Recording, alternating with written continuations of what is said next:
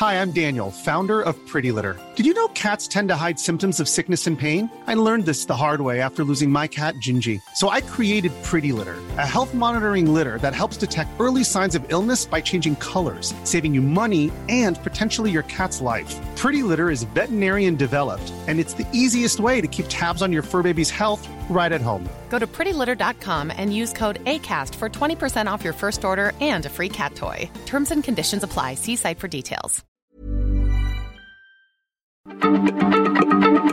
Heraldo Radio, la H se lee, se comparte, se ve y ahora también se escucha.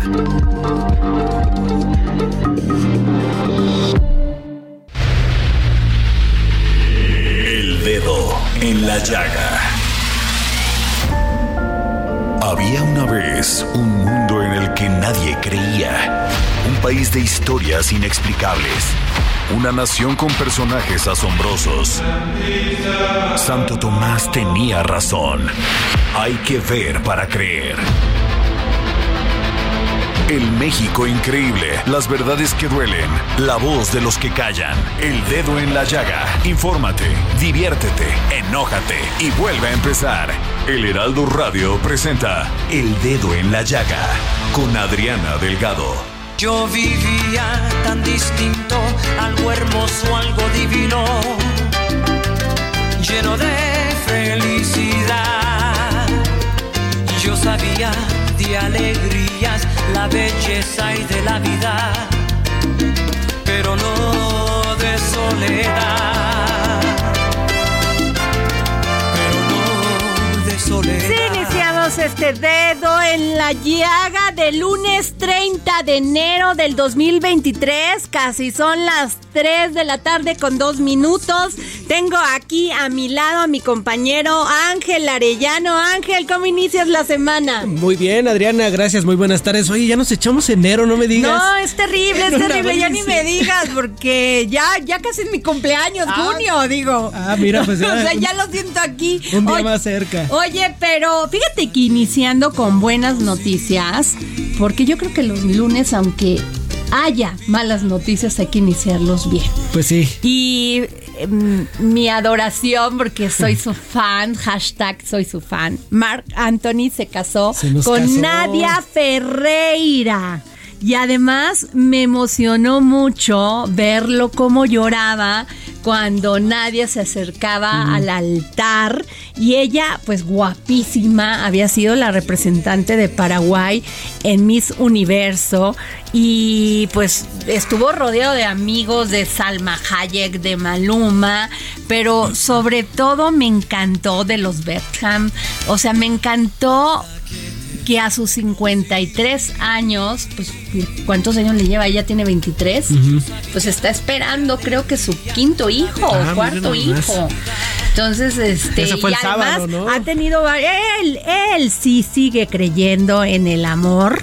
Tuvo dos hijos con Jennifer López, creo que tiene otros hijos. Ahorita lo vamos a checar para no, para no ponerle otro, pero por lo que eh, me, me encantó la ceremonia, se ve que fue una ceremonia de mucho amor, de mucho sentimiento y él que abre la boca y habla de amor.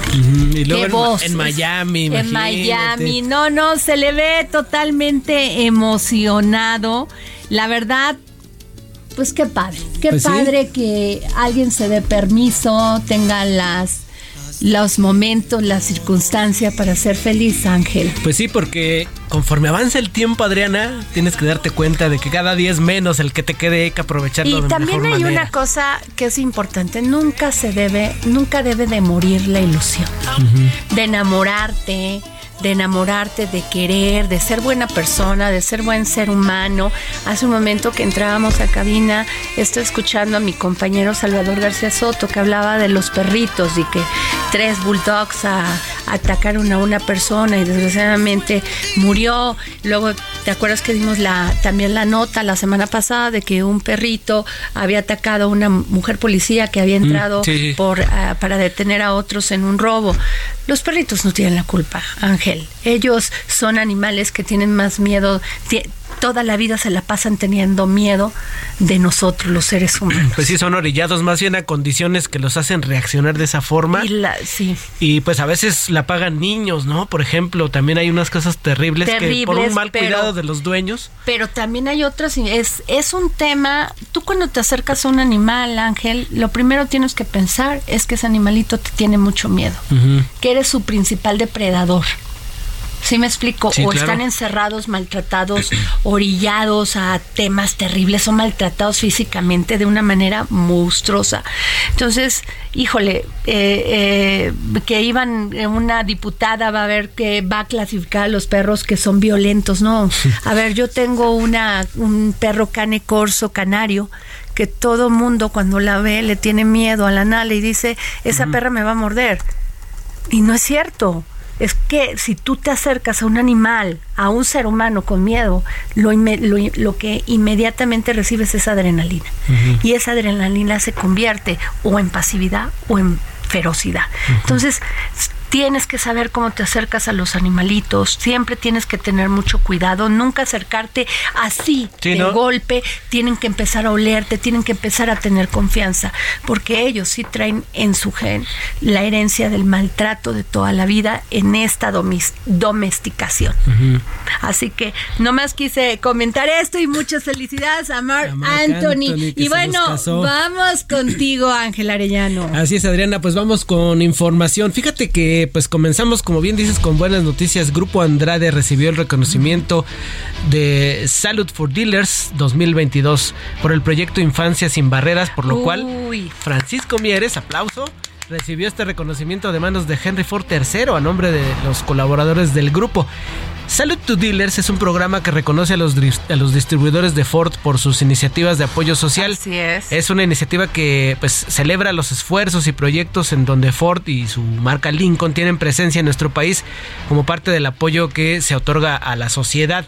El objetivo del proyecto es, de- es apoyar a la Fundación Familiar, que es eh, institución de asistencia privada que se conoce como FUNFAI y se dedica a la atención integral de la población infantil de los tres años, pero en un sector muy específico, de cuyas madres se encuentran privadas de la libertad y no cuentan con redes de apoyo. Imagínate estar en prisión y que no sepas que, quién va a, a darle apoyo educativo, de diversión a tu hijo, pues de esto se encarga esta fundación, por eso Andrade realiza donaciones económicas para la alimentación, educación, salud y entretenimiento, muy importante, de 24 niñas y niños, porque ellos deben jugar a esa edad. Ellos no saben de, de los problemas de sus padres, ellos están en, en- en los juegos, en el aprendizaje, y es una labor muy, muy Así loable es, además la fundación pueden este, entrar a la, a la página de la fundación Grupo Andrade y verán todo el trabajo que se ha hecho, sobre todo por la infancia, ayudar a estos niños en situaciones de real, de, de pobreza terrible, este apoyan en temas de educación, de vivienda, en fin, de veras que cuando uno quiere crecer como ser humano, tiene que empezar a preguntarse qué tanto aporta a la comunidad. Así que felicidades Pues, a la Fundación del Grupo Andrade. Exactamente. Oye, hablando más de, de Grupo Andrade de la Fundación, por supuesto. Mañana, mañana 31 de enero a las 12 del día se va a conocer a la persona que gana el sorteo de Reyes de Fundación de Grupo Andrade. Usted ha de recordar que hemos estado mencionando el sorteo de un Aveo 2022.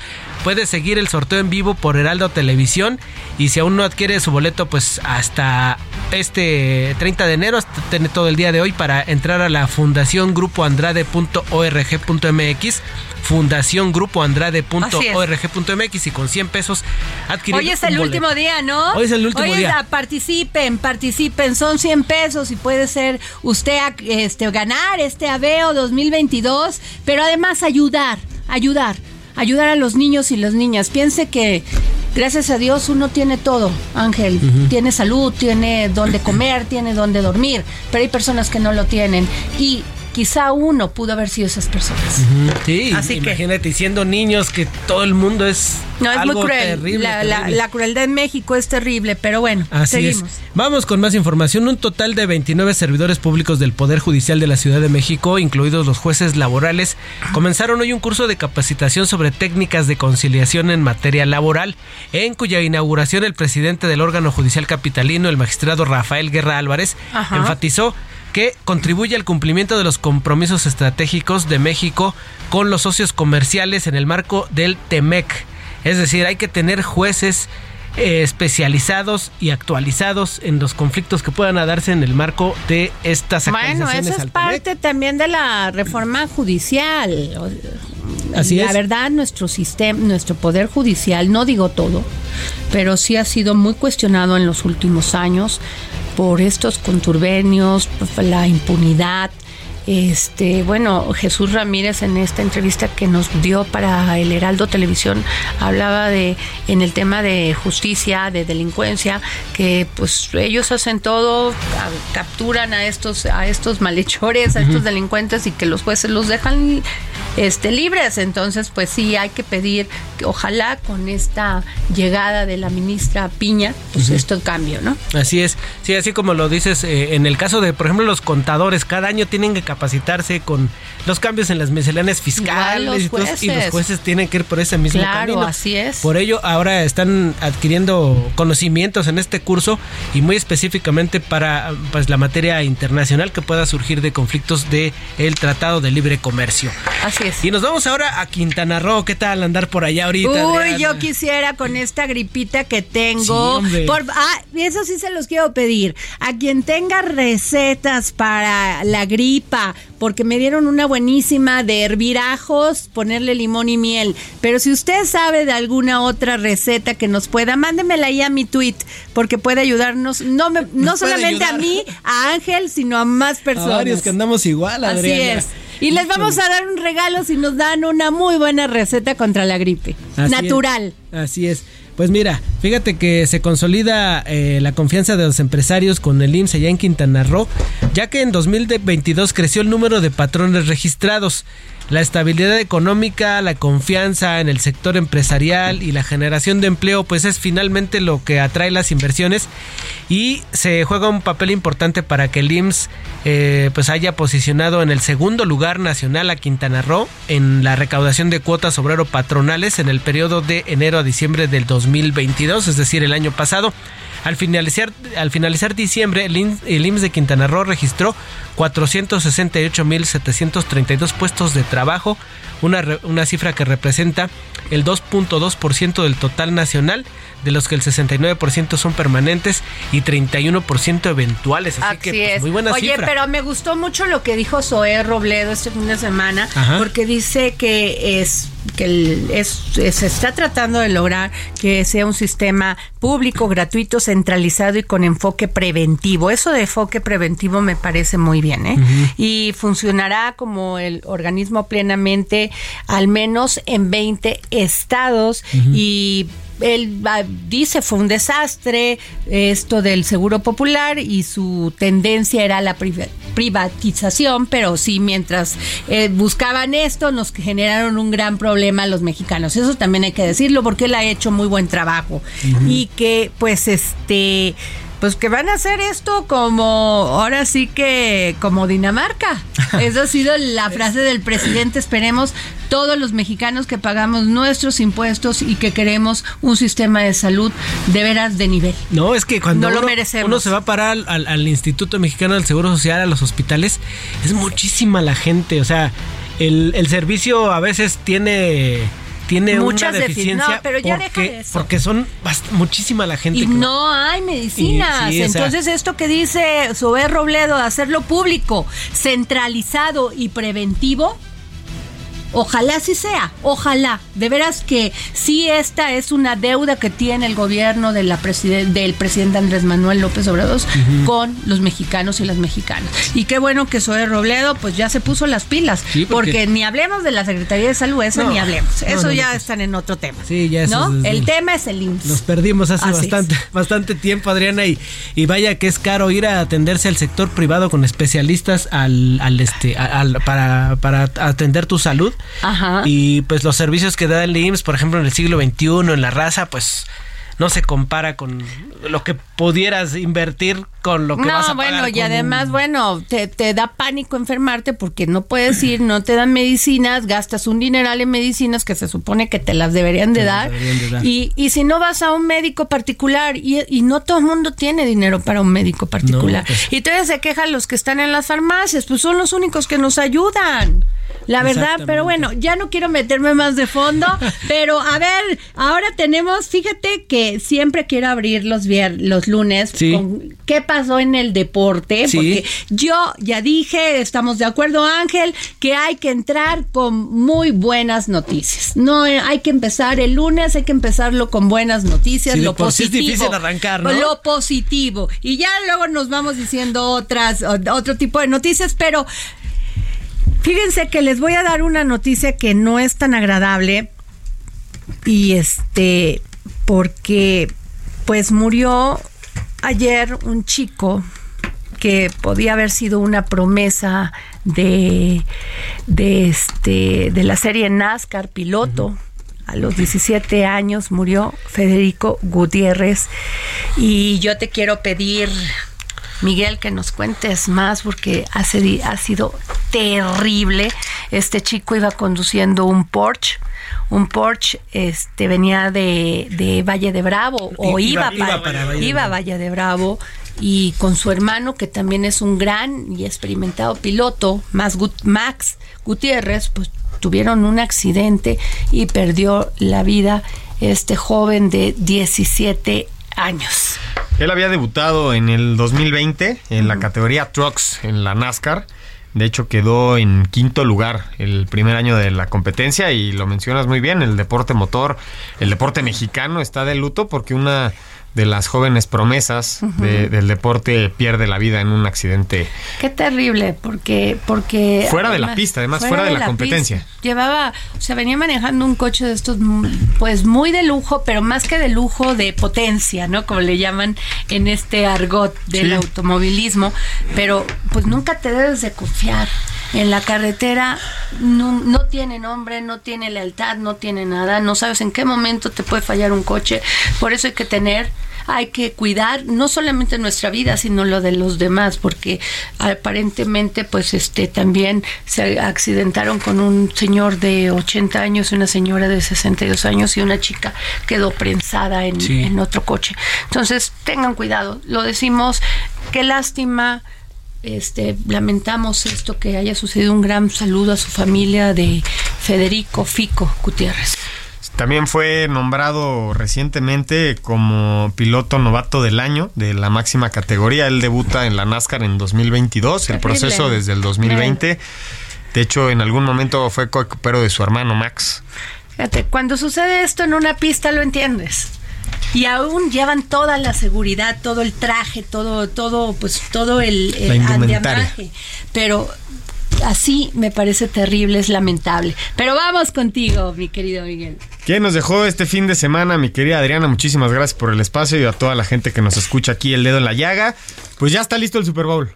Ya está listo. A ver, eh, ¿qué habíamos apostado? ¿Cómo está? Todavía no tenemos, ¿verdad? Resultados ahí hay que ver. El Super Bowl, les recuerdo, se va a llevar a cabo el 12 de febrero en el State Farm Stadium. Y será entre las Águilas de Filadelfia, que vencieron a los 49 en ah, un partido... pero habíamos quedado en eso, que a ver cómo quedaba eso. Ahorita voy a revisar. Yo dije que pasaba Kansas. Ah, bueno. Y Filadelfia, que A ver, Es ahorita la vemos, final. ahorita vemos. Vamos a escuchar testigo. ¿Qué pasó en el partido de Filadelfia? Bueno, me parece que Jalen Hurts, este coreback de Filadelfia, se hizo presente, Ajá. sobre todo en la parte de recorrer el balón por tierra. Importantísimo lo que está haciendo Filadelfia, ha sido muy contundente y le ganan un equipo de San Francisco que llegó muy mermado por las lesiones. De hecho, ellos inician esta final de conferencia con Brock Purdy. Brock Purdy es considerado como el tercer coreback del equipo y, y se le llama Mr. Irrelevant. ¿Qué- ¿Quién es el Mr. Irrelevant? Es el último jugador que se escoge en el draft de la NFL. El 200 y cacho fue el Mr. Irrelevant y él encabezó la final de conferencia siendo el tercer coreback. ¿Qué pasó? Se lesiona, se lesiona Purdy durante el partido y meten al cuarto coreback, que es Josh Johnson, de 36 años. Acababa de entrar y en una jugada lanza un pase, le pegan en el hombro y lo lesionan. Al cuarto coreback de los 49. ¿Qué pasó? Entró McCaffrey, que es un corredor que sabe, sabe utilizar la posición de coreback. Y hubo un ratito que también estuvo presente y ya después regresó Purdy para el cuarto cuarto. Pero algo, esas historias que no, no te Y imaginas son llegar. sus minutos de Claro. gloria. ¡Qué padre! En caso de que hubiera ganado otra historia estaríamos hablando, Uy, ¿no? sí. Y del otro lado, eh, Kansas City Chiefs contra los Bengalíes de Cincinnati, un partido cerradísimo. Patrick Mahomes, que es el coreback de, de Kansas City, hace dos touchdowns por aire. Eh, la verdad, un partido muy, muy ríspido. Iban 20-20, se define por una patada al final. Y hay una jugada en especial donde un jugador de los Bengalíes de Cincinnati se equivoca. Ok. Se está jugando el pase. Jugártela es cuando estás en, en cuarta y tienes que pasar porque si no pierdes la posición. O ya. tercera también, ¿no? Ok. Viene en esta situación y tú no puedes tocar al coreback una vez que haya salido de la cancha. No se puede porque es un foul personal. Y este tipo se desconcentró y lo empujó y eso hizo que avanzaran 15 yardas en lo que terminó en la victoria para Kansas City. ¡Ay, así de emoción! 23-20 se lo lleva Kansas City y lo quiero decir muy claro, Patrick Mahomes es un coreback joven, pero ha llegado en las seis temporadas que ha disputado, cinco o seis, ha llegado a tres Super Bowls. Eso nada más lo ha hecho un coreback en la historia de, de la NFL. Ay, ¿y quién? ¿Cuál? quién? Tom Brady. Tom, Imagínate ay, Tom ¿a qué números? Brady. ¿A qué número se acerca? Y de hecho, se mencionaban ahí en la transmisión que antes del partido, Patrick Mahomes le fue a pedir un consejo a Tom Brady. Ay. imagínate, ¿qué te puede Oye, decir Tom, Brady? Oye, mi Tom. Oye, Tom, juego mañana, este, ¿cómo le hago? Y Tom Brady declaró que Patrick Mahomes tiene todas las condiciones que necesita un coreback para poder actuar bajo esas presiones tan grandes que requieren y la responsabilidad tan grande que tienen en la espalda los corebacks. Entonces, Patrick Mahomes, O sea que ya, ya, le- ya le dio palomita, le Sí. dio su zape de bueno, buena onda, eh, Tom Exactamente. Brady. Muy bien. Y del otro lado existe un coreback que se llama Joe Burrow, que es el coreback de los Bengalíes de Cincinnati, que también es muy bueno. Ajá. Se había visto en postemporada las caras con Patrick Mahomes, me parece que en cuatro ocasiones, y en las cuatro lo había ganado Cincinnati, y esta, y esta vez cobró venganza y le ganó por primera vez a Burrow. Órale, no bueno. Oye, y el fútbol mexicano, a ver, ¿qué tienes? Fútbol mexicano, muy buenas noticias para todos los amantes de las Águilas del América, porque Ah. vapulearon a Mazatlán. Ah, Yo que dije que íbamos a empezar bien. Vapulearon a Mazatlán. ¿Quién le va a la América aquí? Tu servidor. Ah, Claro que sí. O sea, cuatro contra uno. 6-0 ganaron. O uno contra cuatro. Bueno. Pero la nota no fue tanto la goleada, sino la primera destitución de un técnico en lo que va de este Ok. clausura 2023. Gabriel Caballero era el técnico de Mazatlán. Después de esta goleada, pues no, no tuvo la permanencia en el equipo. Sale destituido el primero. La cuarta jornada apenas y ya se fue el primer técnico. Cuarta jornada y ya se fue el primer técnico. nada, Sí, mano. O nada. sea, ¿y eso cómo lo podrías así traducir para los neófitos o los, ¿cómo les dicen a los del torero? Toreo No. cuando no sabes este los fútbol. villamelones. A los villamelones del... Les podría decir que el único director técnico que le aguantaron un 7-0 y no lo corrieron fue a Juan Carlos Osorio en la Copa América contra, contra Chile. Uy, contra Oye, ¿y del director técnico qué onda? O sea, Ay, el pues, de la selección. A ver, cuéntanos Mira, ese chisme. Qué bueno que me preguntas. Se supone que hoy se cumple el plazo de los 60 días que había dicho el presidente de la Federación Mexicana de Fútbol, John de Luisa, que iban a entregar los resultados y presentar el nuevo gran proyecto de la selección mexicana. A ver. No se presentó el día de hoy. Parece, No cumplió. No, no. Uh. No cumplió hoy, pero parece que a las 11 de la mañana, mañana, hay una conferencia de prensa en Toluca, donde está la Federación Mexicana de Fútbol, donde el ingeniero John de Luisa estará presente para dar a conocer al nuevo técnico y la nueva estructura de la federación. ¿Qué está pasando? Se menciona el nombre Ares de Parga. ¿Quién es Ares de Parga? Él estuvo en Pumas como presidente Ajá. un rato y después estuvo como presidente de Querétaro actualmente. Ajá. Lo llamaron a la selección mexicana para ser el director general de selecciones. ¿Qué significa este puesto? Se generó un comité de dueños que va a ser el comité de selecciones nacionales, integrado por cinco equipos. Chivas con Vergara, Ajá. América con Azcárraga, Santos con Iraragorri, Necaxa con Tinajero y Tijuana con Hank. Ok. Ese es el comité de selecciones. ¿Qué va a hacer Ares de Parga? Él es el intermediario entre el comité de selecciones que forma el la nueva estructura para el nuevo proyecto de selección nacional junto con Ares de Parga y él va a trabajar de la mano con O sea, que hacer, va a ser como un consejo asesor. En vez de ir con el presidente para que él sea la estructura, ya es el asesor. A John de Luisa se le dejan las responsabilidades de la FIFA y de generar el Mundial del 2026. Administrativo. Ares de Parga la, la estructura del nuevo proyecto. Jaime Ordiales, director deportivo. Parece que el auxiliar de la selección quieren que sea el Jimmy Lozano. Y hay dos en la terna para dirigir a la selección A mexicana. ver cuáles.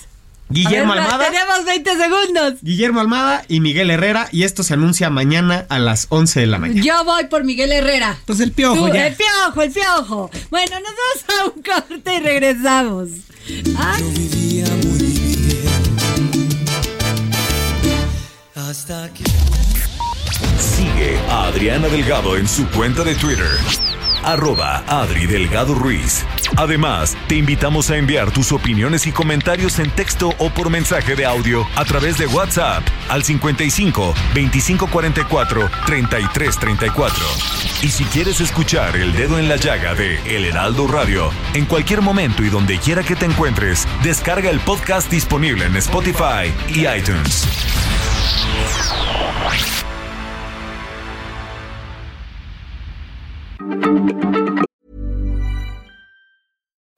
Life is full of what ifs. Some awesome, like what if AI could fold your laundry?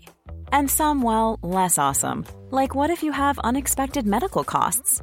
United Healthcare can help get you covered with Health Protector Guard fixed indemnity insurance plans. They supplement your primary plan to help you manage out of pocket costs. No deductibles, no enrollment periods, and especially no more what ifs. Visit uh1.com to find the Health Protector Guard plan for you. Heraldo Radio, la H se lee, se comparte, se ve y ahora también se escucha.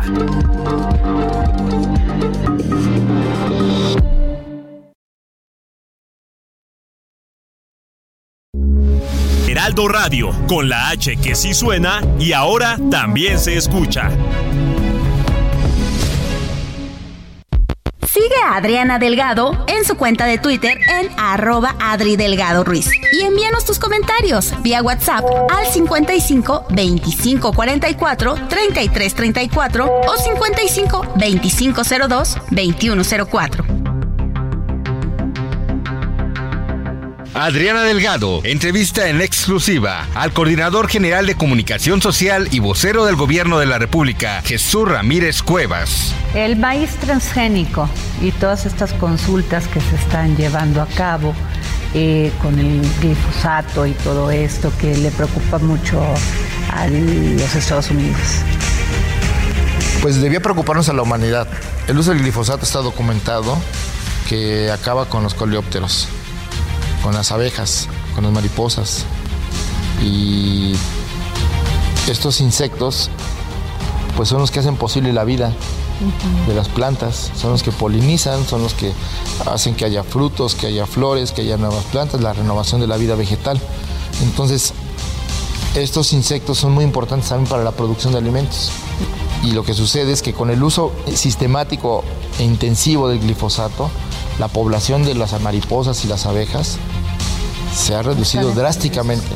Hay zonas de Estados Unidos donde tienen que alquilar abejorros porque ya no hay cómo polinizar las plantas.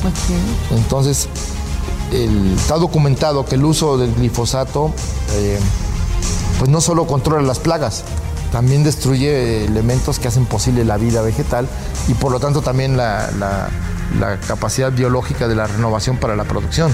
Entonces, eh, hay, un foco rojo para la humanidad. Tenemos que buscar eh, elementos que ayuden a controlar las plagas, que ayuden a defoliar donde eh, las, ah, este, los vegetales que hacen daño a otros para, para que o reducen la productividad. Pero este, tiene que buscarse eh, elementos que no dañen la salud, porque eso también está documentado que el glifosato daña la salud de los campesinos o de quienes hacen un uso inadecuado de esta sustancia. Jueves, 10.30 de la noche, El Dedo en la Llaga, Heraldo Televisión. Bueno, regresamos aquí al dedo en la llaga, son las 3 de la tarde con 33 minutos. Y fíjense que para evitar el despojo de vivienda e impedir la venta de carteras sin la debida defensa de los trabajadores, la Comisión de Vivienda de la Cámara de Diputados aprobó una reforma que obligaría al Instituto de Fondo Nacional de Vivienda para los Trabajadores, el Infonavit, a buscar la conciliación con los deudores antes de iniciar un proceso de vencimiento anticipado. Y tengo en la línea a la diputada Lilia Aguilar Gil del Partido del Trabajo, presidenta de la Comisión de Vivienda en la Cámara de Diputados. ¿Cómo está, diputada? Muy bien, muchísimas gracias, con el gusto de saludarte. Gracias. Oiga, pues qué importante esto que aprueban reforma al Infonavit para evitar el despojo de casas. Sí, mira, es, esta es eh, la iniciativa eh, que abre una serie de un proceso que estamos haciendo en la Comisión de Vivienda para garantizar a los derechohabientes que no pierdan sus viviendas por falta de pago o eh, por alguna crisis eh, por la que pasen, que les evite hacer algunos pagos a su deuda de vivienda, que puedan hacer una revaloración con el Infonavit primero eh, y segundo que no se les despoje de sus de sus hogares eh, sin que sean notificados, como tú recuerdas, eh, desgraciadamente fue una noticia nacional los megafraudes que hay eh, sobre todavía el sexenio anterior que pusieron a disposición a través de juzgados en Coahuila una cantidad impresionante de viviendas, estamos hablando de casi 300 mil créditos donde se les despojó a la gente sin que se sin que se diera cuenta en casi todo el norte del país, pero también en Yucatán, en la Ciudad de México, en Puebla, eh, casi 300 mil créditos en total han estado en esa situación.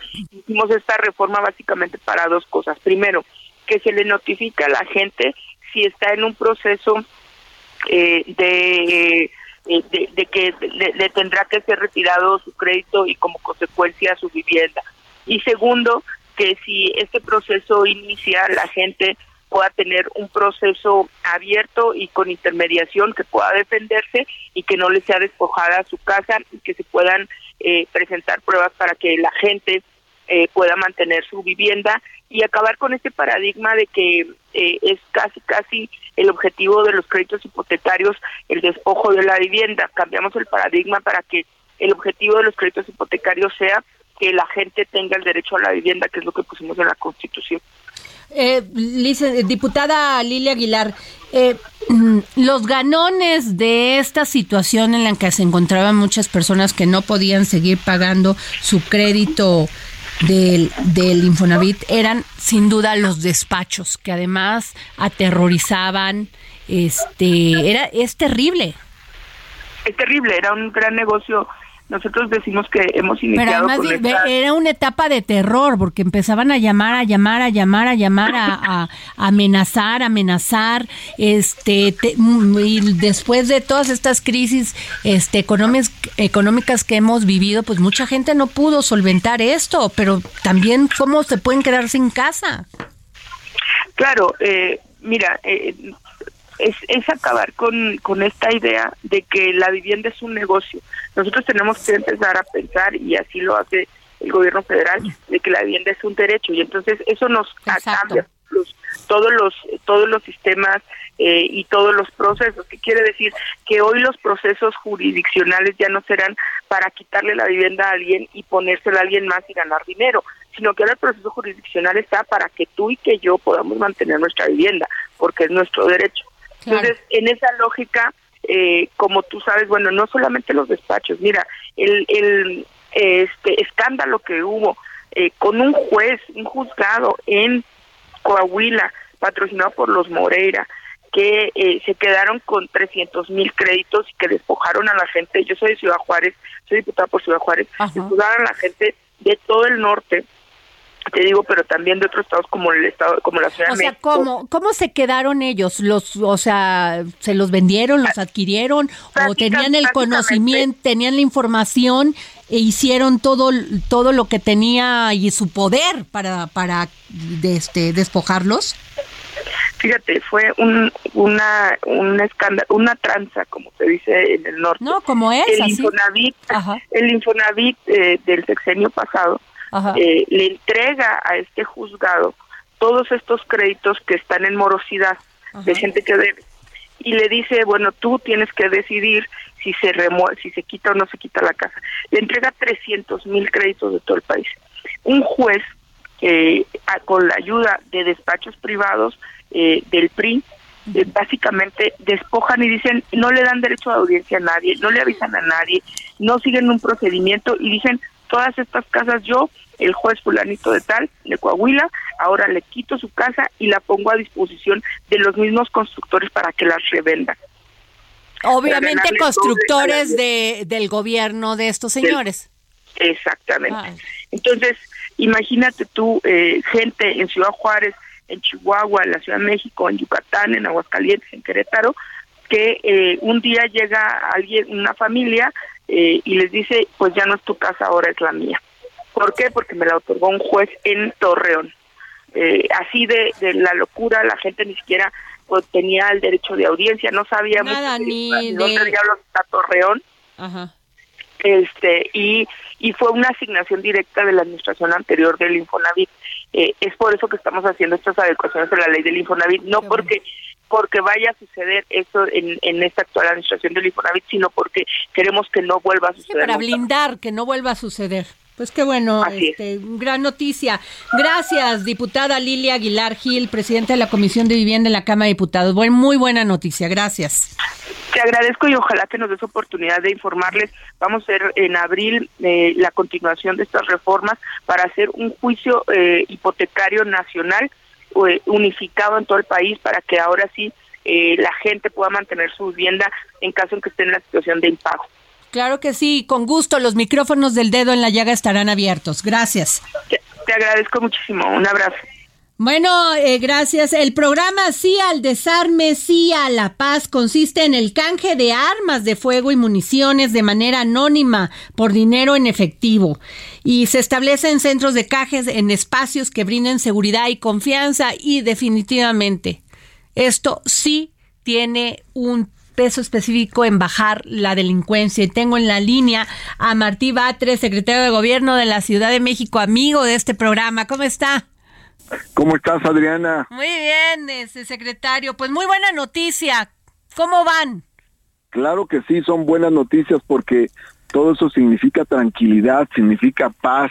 Este es un gran programa y entonces a través de él lo que hacemos son, es, es recoger armas que son un peligro en las casas. Las armas que mucha gente tiene y que equivocadamente piensa que le ayudan para protegerse en momentos de inseguridad, en realidad se convierten en inseguridad para eh, los niños que pueden llegar a, a- a tomar el arma sin saber usarla, para las mujeres que pueden ser víctimas en el uso de esas armas en un conflicto de violencia intrafamiliar, eh, para los vecinos que en una riña de barrio pueden sufrir lesiones, y entonces hay que sacar esas armas de los hogares. Eso es importante, es una labor eh, muy importante que se realiza y no le pedimos simplemente a la gente que vaya y entregue el arma que tiene en su casa, sino que se le da un dinero a cambio de esa arma y no se le piden sus datos personales, su nombre, su dirección, nada de eso, sino que es una entrega anónima, pues para proteger su identidad y porque lo que más nos interesa es recoger el arma que constituye un peligro para las personas. Sí, y además se los dejan ahí a la mano los niños en por jugar, no tienen el cuidado y, y pueden provocar una tragedia familiar. El niño se, se encuentra el niño se encuentra el arma, la lleva a su escuela para presumírsela a los a los amigos, se dispara y se lesiona a otro niño, son cosas terribles. Ahora, ¿esto dónde se hace el canje? O sea, si lo quieren hacer de manera anónima, porque luego dicen, bueno, es que si yo llevo el arma, no quiero que me pregunten, y bueno, muchas cosas que, pues la gente eh, es normal. Es de manera anónima. Ajá. Es de manera anónima. Sí, sí, totalmente. Nadie se le pregunta este cómo obtuvo el arma, dónde la sacó, dónde la compró, en fin.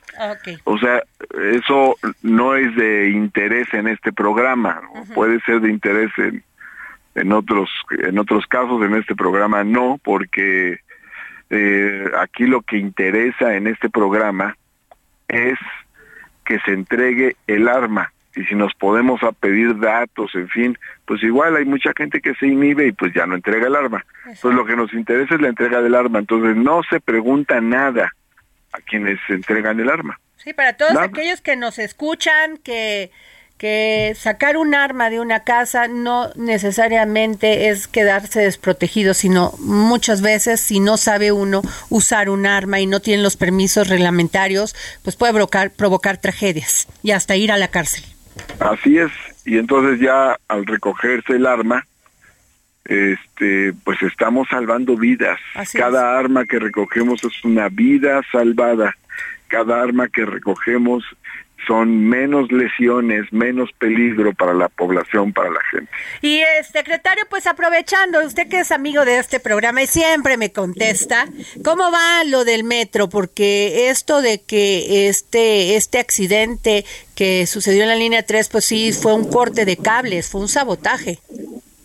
Sí, nada más te comento sobre el tema anterior. Por favor, perdón. Porque me, me preguntabas dónde, en las parroquias. En las parroquias. Eh, no, no en todas al mismo tiempo, sino que vamos circulando por la ciudad, escogemos tres parroquias a la semana y en los atrios de las parroquias ahí se hace el canje de arma por recurso y eso ayuda al anonimato y a la tranquilidad de las personas que entregan las armas. Pues muy bien. Ahí, ahí es donde se hace y ya lo anunciamos, lo difundimos por volantes en la zona, por redes sociales. Qué bueno. Ahora, ahora bien, sobre el tema del metro, bueno, pues están las investigaciones hechas, eh, hay una primera parte importante que anunció la Fiscalía al finalizar la semana pasada. Se encontró con que hay eh, mucho robo cable, cables que son trozados, y son trozados pues con instrumentos eh, especiales sin los cuales no se podría trozar los cables. Ya nosotros tuvimos oportunidad de ver los cables lo grueso que son, el material de que están hechos, lo que pesan los cables es es como si, fuera un, un bat eh, metálico, es como si fuera una, una cachiporra. Es decir, es un, es un material que es así fácil de, de, quitarse, necesitan ciertos instrumentos y al parecer, de acuerdo a, lo que ha investigado la Fiscalía, eh, hasta el momento lo que se observa es que actores externos, actores externos al metro, eso es lo que nos dice la fiscalía hasta el momento, entran, entran al metro y este a robar el cable en grandes eh, cantidades a gran escala. Eso digamos es una parte muy importante de su investigación, seguramente van a seguir las investigaciones, pero eso es lo que ha reportado hasta la semana pasada. Y los usuarios nos han mandado muchos mensajes aquí al, al, WhatsApp del dedo en la llaga. ¿Podemos tener seguridad de usar el metro como lo usamos? Porque es una necesidad además para trasladarnos. Sí, el metro sigue funcionando, el metro es muy grande. el, metro tiene 190 estaciones, aunque hay una parte que ahorita no está funcionando por las obras que hay en algunas líneas pero son muchísimas estaciones y se trasladan en el metro mm, entre 4 y 5 millones de personas, entre 4 y 5 millones de personas, es decir, el metro tiene más usuarios que los habitantes que tiene la gran mayoría de los estados de la República. Así es. Entonces, eh, si acaso habrá unos unas cinco entidades federativas que tengan más habitantes que usuarios el metro. Claro. Eso nos da idea de la dimensión que tiene y las razones por las cuales el metro pues es es una instalación de seguridad nacional, precisamente por esas razones. Ahora se está reforzando la seguridad, está presente la Guardia Nacional, se está cuidando muy diversos aspectos, hay vigilancia sobre eh, que no se avienten objetos a las vías, que no bajen Sí, si personas uno tuviera ajenas. una denuncia anónima, la pu- ¿dónde la puede hacer? Bueno, ¿De depende que de vio lo algún que- incidente o vio alguna situación que pudiese servir a las autoridades? a la fiscalía. Ok, A la fiscalía es lo mejor. ok, Y lo puede presentar de manera anónima. ok. Eh, cualquier cosa que pueda servir para, para ver el origen de los contratiempos que se han tenido, de estos hechos atípicos, inusuales que hemos vivido, todo eso pues es información relevante. Sí, porque pa- al parecer también les gustó enero para todos estos incidentes, ¿no? Sí, sí, pues mira, te voy a decir, entre los años que han tenido los números más altos de incidentes, eh, hemos tenido, por ejemplo, el caso del año 2014, que fue un año con muchos incidentes, fueron como 300, y ahora, pues, nada más en enero, ¿no? Pues Así más de 90, en fin, como 100, es decir, sí hay mucha diferencia. Eh, efectivamente, sí estamos en una concentración muy alta de hechos inusuales, atípicos, y de por sí es atípico que ocurran tantos hechos con frecuencia. Entonces, si alguien lo quiere denunciar, pues lo puede denunciar así. Pero insisto, hasta el momento las eh, los resultados de las investigaciones eh, que ha hecho la fiscalía indican que gente externa, ajena al metro, Ajá. ha realizado sobre todo este saqueo de los de los cables, este corte de los cables, eh, pues para llevárselos, venderlos, en fin. Esto es el, el hecho más eh, sobresaliente de las cosas que ha investigado la Fiscalía de la Ciudad de México hasta el momento. Pues muchas gracias, eh, Martí Batres, secretario de Gobierno de la Ciudad de México. Gracias por tomarnos la llamada. Muchas gracias, gracias Adriana por tu interés siempre en los temas de la ciudad. Te mando un abrazo Gracias. fuerte y vamos a seguir trabajando en el caso del metro para darle a la gente seguridad, protección, certidumbre y, y bueno, pues el metro sigue funcionando y sigue trasladando a millones de habitantes de la Ciudad de México y de la zona conurbada. Muchas gracias, secretario. Bueno, y nos vamos a otro tema porque muy triste, eh, luego de dos años y tres meses, finalmente Diego Uric fue declarado culpable de la muerta, muerte de Jessica González Villaseñor, quien fue ultimada a golpes el 21 de septiembre del 2020 y sus restos abandonados en la zona boscosa del sur de Morelia, Michoacán. Tengo en la línea a la madre de Jessica, Verónica Villaseñor. ¿Cómo estás, Verónica? Este igual de dañada y de lastimada, ¿no? Desde ese día encontramos el cuerpo de mi hija, sigo igual de dañada y de lastimada. Claro. Este, Verónica, eh, por fin Diego Uric eh, ya, ya está pagando este delito. Sí, fíjate que mi, mi desesperación, mi odio, mi dolor eh, se enfrascó en, en nada más este comprobar y saber quién se había atrevido a ponerle una mano encima a mi hija, ¿no? Pero el, el, en el juicio pasado, ¿qué crees? Todo cambia. Ahora cambia porque ahora ya les comprobé. Eh, yo lo sabía desde hace mucho tiempo, desde que obtuvimos las más de 100 pruebas y que las tuve en mis manos. Sabía perfectamente que él era el asesino de mi hija, Este, duré mucho, sí, efectivamente el juicio se alargó demasiado.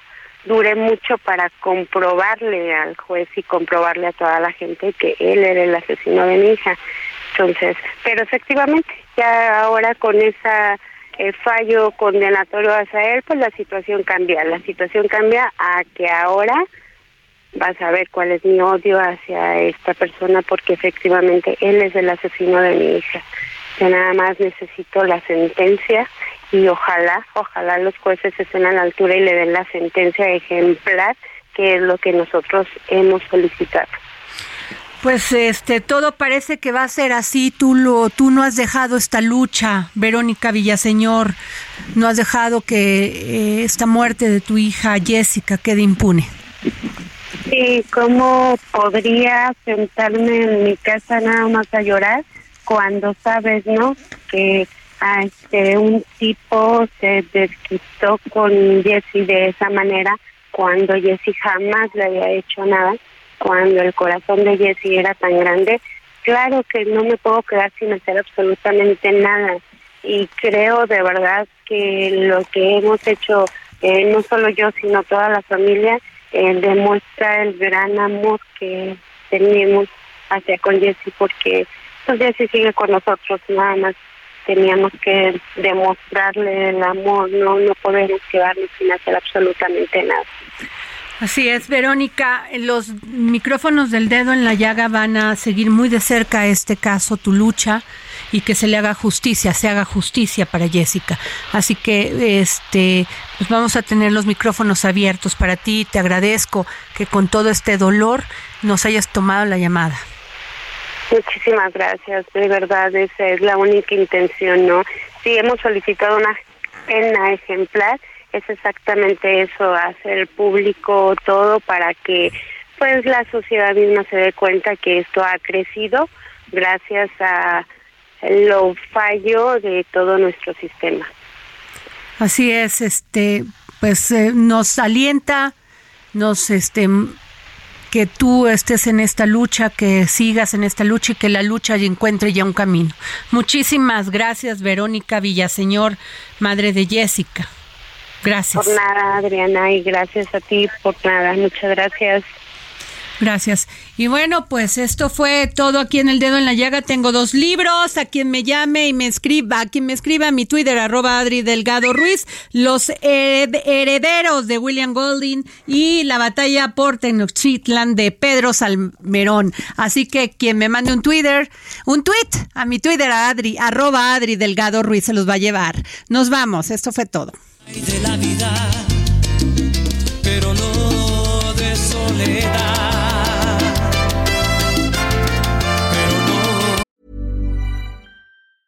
Planning for your next trip? Elevate your travel style with Quince. Quince has all the jet setting essentials you'll want for your next getaway, like European linen, premium luggage options, buttery soft Italian leather bags, and so much more. And is all priced at 50 to 80% less than similar brands.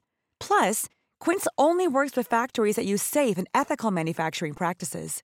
Pack your bags with high-quality essentials you'll be wearing for vacations to come with Quince. Go to quince.com slash pack for free shipping and 365-day returns.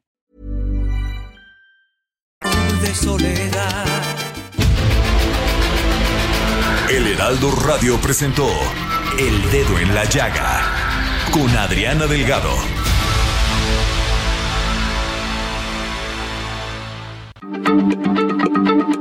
Heraldo Radio, la H se lee, se comparte, se ve y ahora también se escucha.